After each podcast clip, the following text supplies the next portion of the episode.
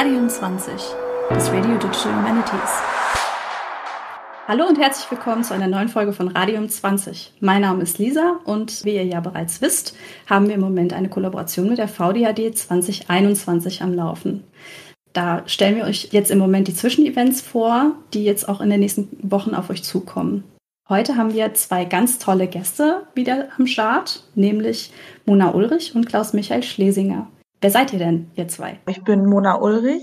Ich arbeite am Deutschen Literaturarchiv in Marbach als wissenschaftliche Mitarbeiterin. Ich bin dort angestellt bei einem Forschungsprojekt, nämlich Science Data Center for Literature und bin am DLA und in dem Projekt auch für die Erhaltung von den digitalen Materialien zuständig, mit denen wir arbeiten. Und ich bin Klaus Michael. Ich arbeite als äh, Literatur- und Kulturwissenschaftler an der Universität Stuttgart und bin, äh, wie Mona auch, zurzeit im Projekt Science Data Center for Literature beschäftigt und dort mit äh, insbesondere mit literaturwissenschaftlichen und kulturwissenschaftlichen Fallstudien zum Gegenstandsbereich dieses Science Data Center for Literature.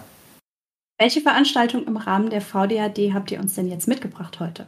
Wir haben einen ganztägigen Workshop, der sehr viele Vorträge umfasst, also der neun Vorträge umfasst und eine Keynote. Der Titel des Workshops ist Literatur im Netz, Forschung und Archivierung. Genau, Ziel war es, mit Forschern zusammenzukommen, die auch zu Literatur im Netz forschen. Vom Konzept her ist unser Ziel so ein bisschen, diese Bereiche Forschung und Archivierung äh, zusammenzubringen und auch zusammenzudenken beziehungsweise die äh, Zugnahmen zwischen diesen beiden Feldern eigentlich äh, zu beleuchten und auch äh, zu stärken.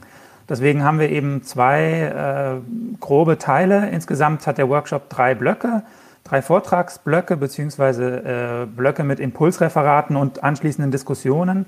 Zweimal zum Bereich Forschung. Da werden aktuelle Forschungsvorhaben im Bereich Literatur im Netz vorgestellt. Und ein dritter Block beschäftigt sich dann mit der Archivierung äh, von Literatur im Netz. Literatur im Netz schließt auch an an Kunst im Netz beziehungsweise Netzkunst. Äh, die Übergänge sind da äh, zum Teil fließend. Beide Bereiche werden im Workshop in dem Bereich Archivierung also auch zur Sprache kommen. Und unser Ziel ist es tatsächlich eben Leute, die aktuell zum Bereich Literatur im Netz forschen, mit Archivarinnen und Archivaren zusammenzubringen, die im Bereich Literatur im Netz äh, archivarische Aufgaben übernommen haben, diese, diese Diskussion äh, in Gang zu bringen und zu führen.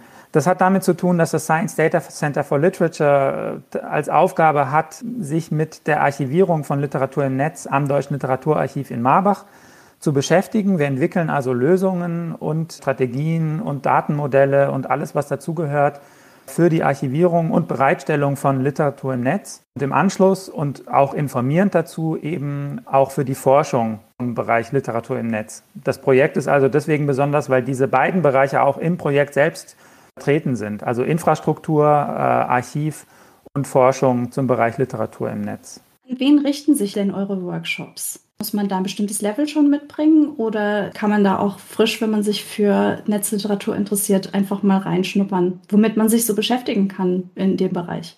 Ich denke, dass es für jeden oder für jede ist, die sich für Literatur im Netz interessiert, weil lesen kann sie ja jeder. Das ist auch eine Eigenschaft von dieser Literatur, dass sie eben öffentlich zugänglich ist. Das heißt, man braucht keine Vorkenntnisse. Genau, man kann einfach dazukommen und auch lernen vielleicht, was Literatur im Netz ist. Es gibt innerhalb von dieser Kategorie oder diesem Genre auch noch Unterteilungen. Äh, Klaus Michael hat es vorhin ein bisschen angesprochen auch, also dass es da Bereiche gibt, die schon in Richtung Netzkunst gehen. Da gibt es den Begriff Netzliteratur und es gibt die Formen von literarischen Webseiten zum Beispiel. Das sind dann Blogs oder literarische Blogs, literarische Online-Magazine zum Beispiel. Und dann geht es auch darum, auch vielleicht einen Überblick zu gewinnen, was da alles dazugehört. Wir haben das Programm auch tatsächlich so gestaltet, dass wir zum Teil recht unterschiedliche Bereiche äh, eingeladen haben, beziehungsweise Forscherinnen und Forscher aus äh, unterschiedlichen Bereichen weil unser Ziel äh, ist einerseits die Forschungsdiskussion im Bereich elektronische Literatur und Literatur im Netz wieder äh, weiter zu führen und andererseits eben auch äh, in unserem eigenen Interesse in Bezug auf das äh, Projekt, in dem wir selber jetzt arbeiten, einen Eindruck zu kriegen aus den verschiedenen Ecken dieser, dieser Forschungsarbeit, also aus, äh, in Bezug auf verschiedene Gegenstände.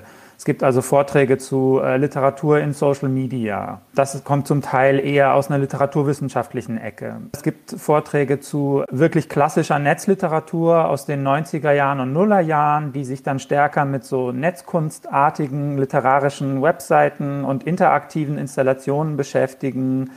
Wir haben einen Vortrag auch zu einem literarischen Computerspiel dabei. Das gehört tatsächlich seit neuestem auch äh, zum Sammlungsauftrag oder zum, zu, zu den Sammlungsvorhaben des Deutschen Literaturarchivs in Marbach und ist insofern auch peripher Teil unserer Arbeit im Science Data Center for Literature. Also auch das äh, kommt zur Sprache. Ein Teil des Workshops ist auch ein einstündiges Arbeitsgespräch und äh, insofern vielleicht nochmal das auch mit Blick auf die Zielgruppe ein einstündiges Arbeitsgespräch, an dem äh, alle Teilnehmerinnen und Teilnehmer des Workshops äh, eingeladen sind, über ihre eigenen Arbeitsformen mit Literatur im Netz nachzudenken und das auch in das Arbeitsgespräch einzubringen.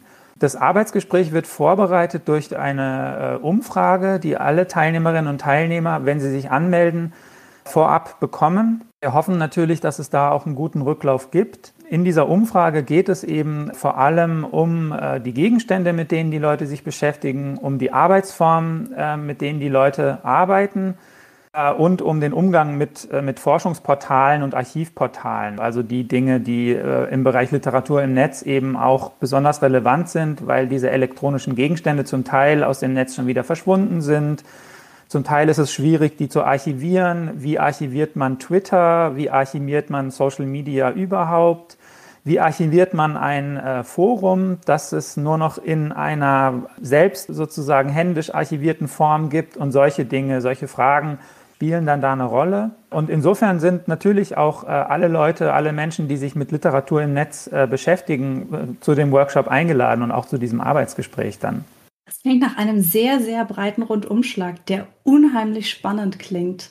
Wie kann ich denn bei euch mitmachen, wenn ihr jetzt meine Lust geweckt habt, äh, mich daran zu beteiligen? Äh, die Teilnahme am Workshop ist kostenfrei und, und offen möglich, aber nur mit Anmeldung. Äh, wir geben also den Link zur Videokonferenz. Das Ganze findet nur online statt als Videokonferenz an der Uni Stuttgart. Und den Link geben wir raus, wenn äh, Leute sich anmelden. Das ist aber niedrigschwellig. Anwendung läuft äh, über die E-Mail-Adresse event.sdcforlit.de. Ansonsten findet ihr in den Show Notes auch noch den Link zur Homepage von SCC for Lit. SCC for Lit ist die Kurzfassung für Science Data Center for Literature. Und auf dieser Homepage gibt es einen Bereich äh, Veranstaltungen. Da ist auch unser Workshop aufgeführt und umfangreiche Informationen zum Workshop, auch zu den einzelnen Vorträgen, auch zur Keynote am Abend und zu den einzelnen Teilen wie Arbeitsgespräch. Es gibt äh, zum Workshop auch eine begleitende Online-Ausstellung. Dazu gibt es auch Infos auf der Homepage auch schon fast am Ende unserer Folge. Gibt es noch was, was ihr unbedingt noch mal loswerden möchtet? Der Workshop hat tatsächlich Workshop-Charakter. Es ist natürlich okay, wenn Leute auch äh, dazukommen und sich einfach die Vorträge anhören möchten und dann in den Diskussionen vielleicht ein paar Fragen stellen. Wir haben aber auch äh, so ein paar interaktive Elemente. Wir werden also versuchen, eine gemeinsame Dokumentation zu erstellen über ein Etherpad. Das ist eine relativ niedrigschwellige und einfache Sache, aber wie wir finden, äh, kann das sehr produktiv sein. Und es gibt eine begleitende äh, Online-Ausstellung, in der die Objekte gelistet bzw. gehängt sind. Also wir haben so eine sehr breite Wand, bei der man ziemlich lang in, zur Seite scrollen kann. Und damit geht man gleichzeitig durch die Ausstellung und immer weiter in die Vergangenheit. Und dort werden also die Objekte gehängt in Form von bibliografischen und, und Metadaten vor allem, werden die Objekte gehängt, die in, der, in dem Workshop, in den Vorträgen, in den Diskussionen zur Sprache kommen oder die die Teilnehmer als ihre besonderen Darlings oder ihre besonderen Problemfälle schon vorab identifizieren können und dann entsprechend eintragen. Und das ist deswegen interaktiv, weil die Ausstellung von einer Liste generiert wird, auf die alle Teilnehmerinnen und Teilnehmer des Workshops auch Zugriff haben. Das heißt, alle können selbstständig ihre Darlings und ihre Problemfälle dort eintragen und wir sind sehr gespannt, wie dann nachher diese gemeinsam kuratierte Ausstellung aussehen wird. Ein spannendes Endergebnis. Genau, Teil der Ausstellung. Also es ist eine Timeline, die Objekte werden in dieser Timeline eingeordnet und dazu gehört auch, dass ein paar Ereignisse in der Webgeschichte in diese Timeline eingeordnet werden. Also zum Beispiel äh, ein sehr bekanntes Ereignis zum 31.12.2020 war End of Life vom Flash Player. Dann wird eingetragen, wann wurde HTML5 released, wann wurde HTML2 released. Solche Sachen, ähm, damit man die Werke auch mit dem Medium in Verbindung bringt und so auch den Bogen schlägt zu, zu den Haltungsmaßnahmen, die getroffen werden müssen oder weil das Medium eben zu diesen Werken gehört und die technologische Geschichte auch wichtig ist, um die Werke zu analysieren und aber auch um die Werke zu erhalten. Und das ist ja auch das, was wir versuchen mit dem Workshop zusammenzubringen. Vielleicht noch eine letzte Sache, allerletzter Punkt wirklich. Wir haben am Abend von 17.30 Uhr bis 19 äh, Uhr noch einen Keynote-Vortrag und dieser Keynote-Vortrag äh, ist, glaube ich, für alle interessant, die sich äh, mit Archivierung von Netzobjekten und insgesamt eigentlich beschäftigen. Der Vortrag ist eine Preview auf das kommende und neue Repository der Electronic Literature Organization. Das ist ein äh, internationaler Zusammenschluss von Forscherinnen und Forschern im Bereich elektronische Literatur.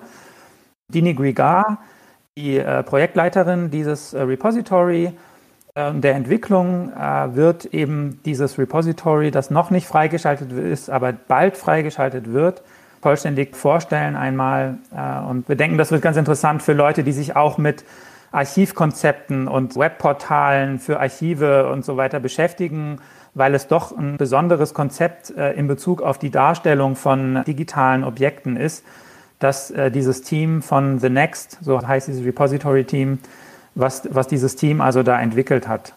Dann sind wir leider, leider auch schon wieder am Ende. Es hat mir unheimlich viel Spaß gemacht, euch beiden zuzuhören. Vielen, vielen Dank für eure Zeit. Und ich wünsche euch natürlich ganz viele Teilnehmende. Macht's gut. Danke für die Einladung. Danke dir. Jederzeit gerne. Macht's gut. Tschüss.